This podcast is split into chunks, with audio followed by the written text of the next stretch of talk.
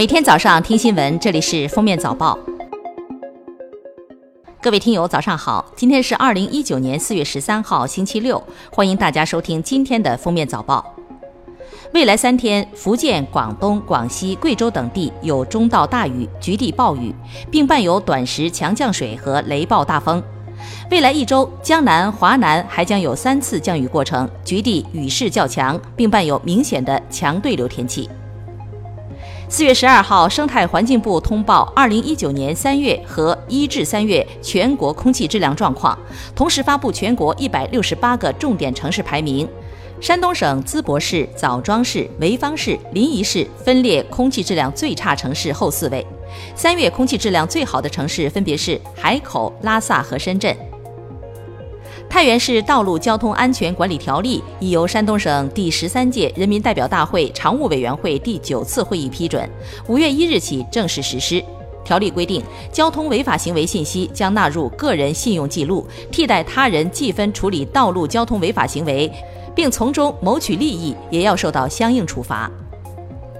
二零一八年十二月以来，国家网信办会同有关部门，针对涉黄、涉赌、恶意程序、违规游戏、不良学习类移动 APP 开展专项整治行动，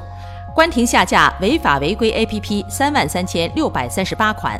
拦截恶意网站链接二百三十四万多个，社交平台清理低俗不良信息两千四百七十四万多条，封禁违规账号三百六十四万多个。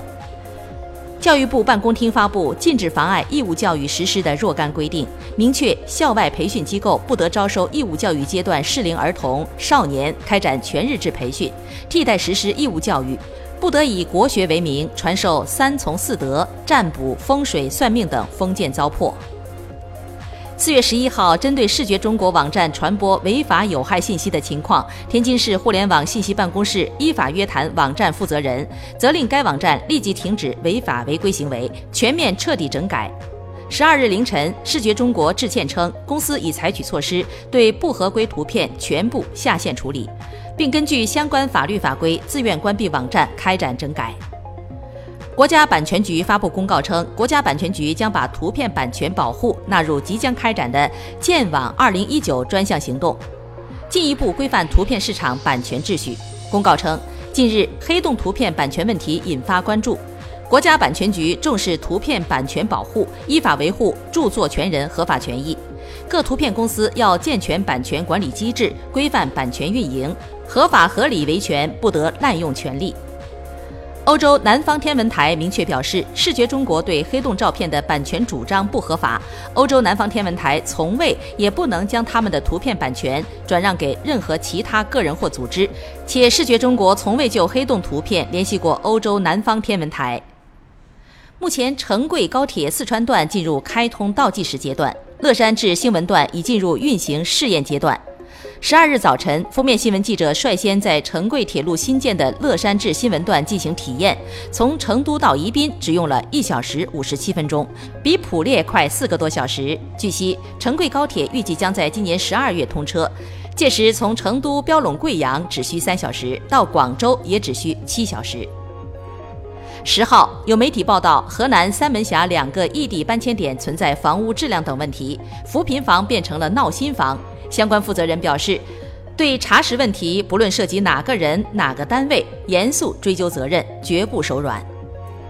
近日，一则铁道部正式宣布全面取消纸质车票的消息传播。据悉，该消息源自2018年12月24号举办的中国铁路科技创新成就展。成就展中介绍，该举措系海南环线试点。铁路总公司说，目前纸质车票还在使用。祥鹏航空之后，南航十一号宣布推出一人多座服务。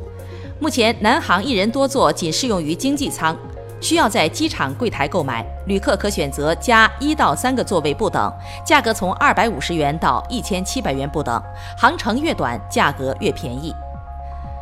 当地时间十二号上午，巴基斯坦西部城市奎塔一个露天菜市场发生爆炸，至少十四人死亡，五人受伤。受害人多是菜贩，已经被送往医院接受治疗。保安人员封锁了爆炸现场。事发后，巴基斯坦总理伊姆拉汗对爆炸进行了谴责。英国警方日前逮捕了现年四十八岁的维基解密创始人阿桑奇。二零一二年以来，他一直在厄瓜多尔驻英使馆避难。这些年，除在阳台上对外发表讲话，阿桑奇从未外出，蜗居在一个不到二十平米的房间内。被捕时，阿桑奇留着长发和花白胡须，与他曾经的整洁形象大不相同，鲜肉变成了腊肉。感谢收听今天的封面早报，明天再见。